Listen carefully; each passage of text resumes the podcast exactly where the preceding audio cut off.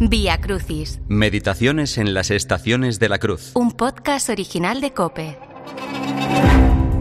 Undécima estación. Jesús es clavado en la cruz.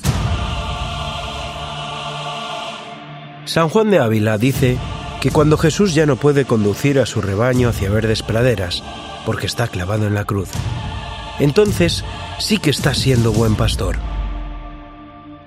¿En qué momento nos perdona?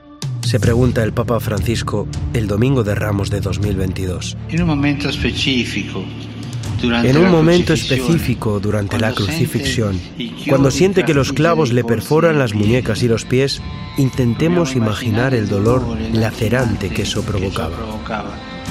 Allí, en el dolor físico más agudo de la pasión, Cristo pide perdón por quienes lo están traspasando.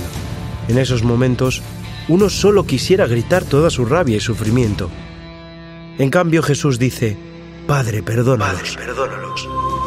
A diferencia de otros mártires que son mencionados en la Biblia, no reprocha a sus verdugos ni amenaza con castigos en nombre de Dios, sino que reza por los malvados. Clavado en el patíbulo de la humillación, aumenta la intensidad del don, que se convierte en perdón. Piensa que Dios hace lo mismo contigo cuando le causamos dolor con nuestras acciones. Él sufre y tiene un solo deseo, poder perdonarnos. Para darnos cuenta de esto, contempla al crucificado. El perdón brota de sus llagas, de esas heridas dolorosas que le provocan nuestros clavos.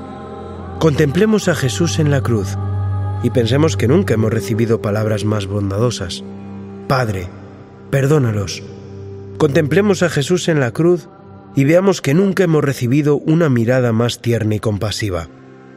Contemplemos a Jesús en la cruz y comprendamos que nunca hemos recibido un abrazo más amoroso. Contemplemos al crucificado y digamos, gracias Jesús, me amas y me perdonas siempre, aun cuando a mí me cuesta amarme y perdonarme. Vía Crucis, Meditaciones en las estaciones de la cruz es un podcast original de Cope.